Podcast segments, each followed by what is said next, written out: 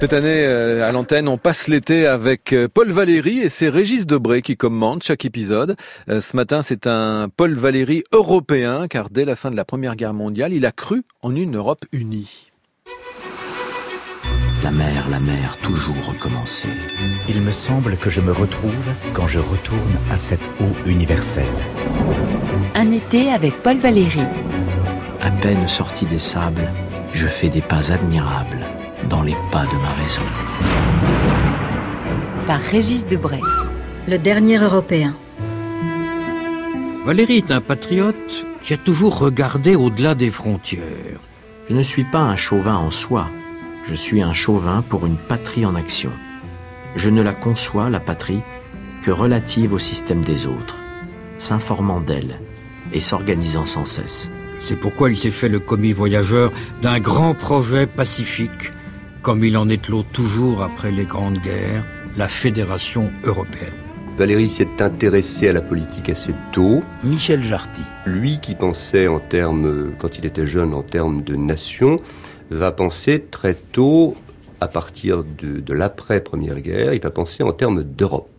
Et il va faire partie de ces hommes qui vont chercher inlassablement à rapprocher les peuples d'Europe par la culture. L'Europe, chez lui, est à prendre au sens large. Ce n'est ni l'empire de Charlemagne, ni l'eurozone du comptable, ni un simple marché. Elle a pour centre de gravité Genève, où l'on parle français, et non Bruxelles, ville devenue aujourd'hui anglophone. Qui peut se dire européen?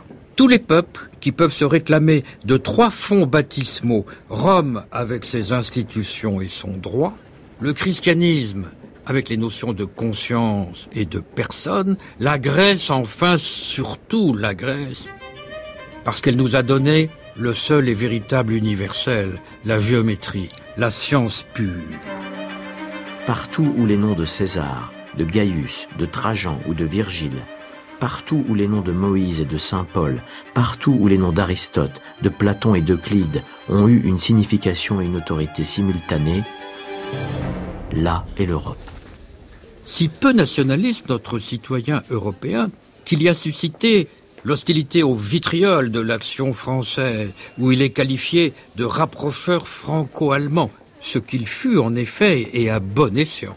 Thomas Mann est un interlocuteur, Stefan Zweig aussi, l'Autrichien Rilke également, son ami et traducteur, et le pionnier du coup franco-allemand s'est attiré une fois de plus les foudres de l'extrême droite en voulant créer en 1933 une chaire de collège de France pour Albert Einstein, chassé d'Allemagne par le nazisme.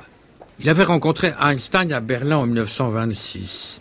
Le directeur du Figaro, François Coty, a protesté au motif que, je cite, le Collège de France n'a pas été créé pour hospitaliser tous les Israélites qui, se croyant persécutés, se targueraient d'une science inaccessible au reste des mortels. Fin de citation.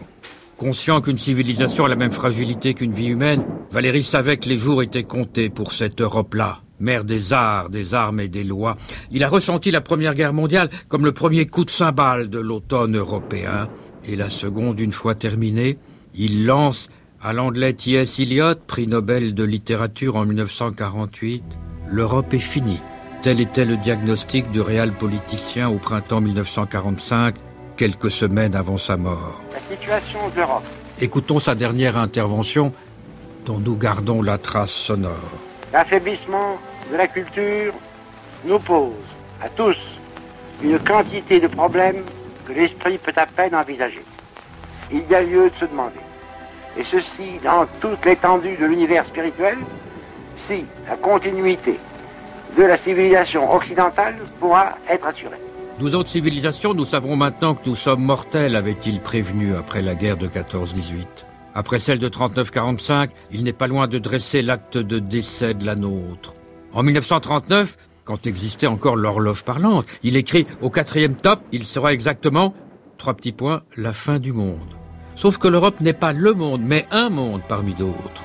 Chaque continent prépare son propre abaissement en communiquant à des pays plus vastes et plus peuplés ses moyens de puissance. Donc séchons nos larmes, rien ne meurt, tout se transforme, il y a toujours un après, il y a toujours un ailleurs pour faire rebondir la balle. Un été avec Paul Valéry de Régis Debray réalisé par Xavier Pestuggia.